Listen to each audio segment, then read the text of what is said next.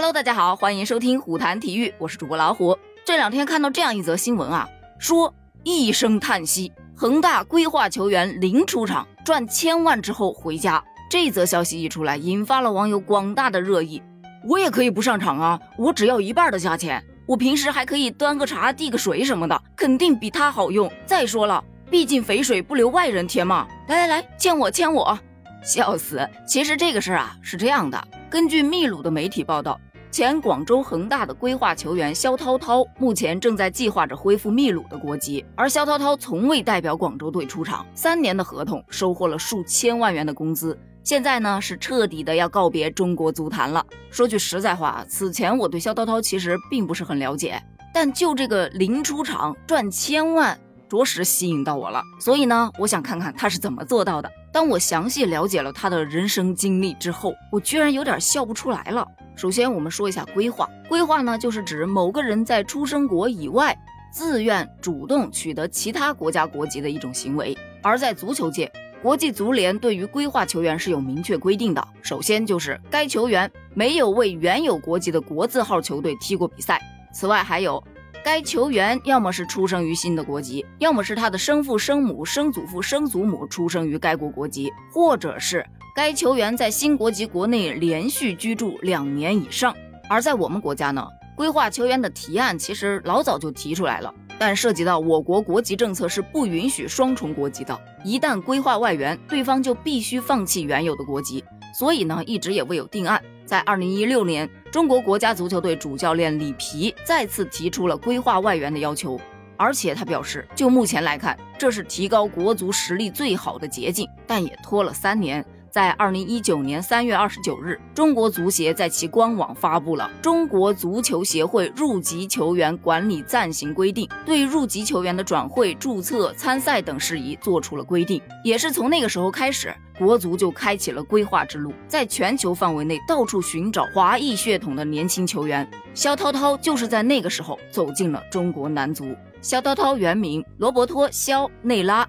他于一九九七年二月七日出生于秘鲁的利马，他的爷爷是广东人，来自广东中山，属于第三代华裔。而二零一九年的一月三十一日。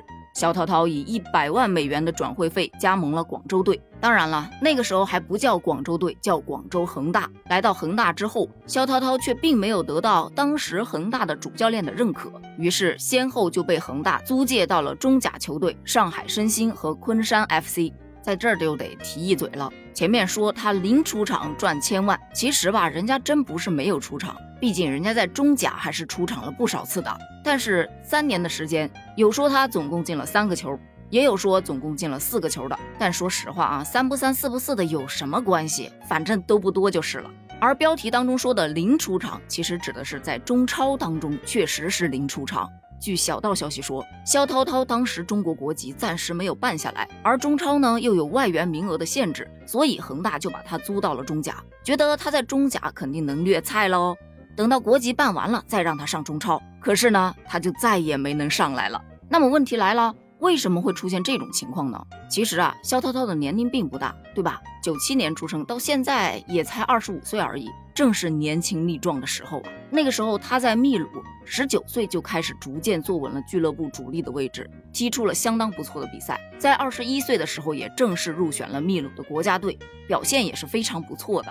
二十二岁被规划到了恒大，正是能踢的时候啊！很多人都看好他，而且看以前的报道，他当时也是定下了远大的目标，希望能将自己的职业生涯都留在中国。真正入籍后，可以为国足出战。现在再看起来，以前的豪言壮语，就觉得嗯，有点讽刺了。有很多网友都在分析，为什么肖涛涛来了之后却没有多少出场机会呢？据悉，当时肖涛涛刚来，他的输出能力还是不错的，于是，在场上带球特别的想表现自己，但是却因为经常被断球而导致队伍进攻的节奏断档。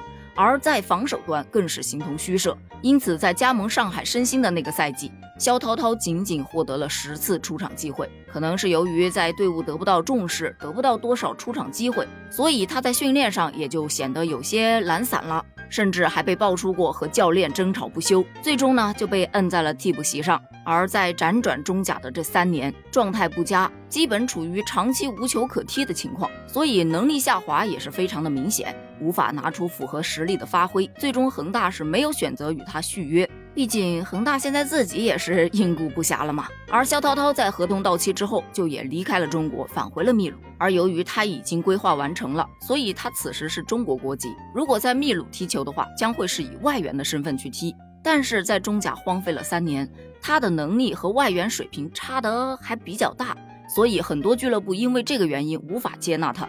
于是就有了开头说的，他正在计划恢复秘鲁的国籍。针对于这个现象。有的人说呀，一场球没踢就拿了几千万，赚了赚了。但也有人说了，他把作为球员最宝贵的那几年的青春，全部都奉献给了中国足坛这个大染缸，浸染了中国足协的种种荒唐和恶习之后，他还能好好的回去踢球吗？从这个角度来看，他也是亏的吧。所以你觉得他和中国足球到底是谁辜负了谁呢？对此，你又是怎么看的呢？欢迎在评论区留下你的观点哦，咱们评论区见，拜拜。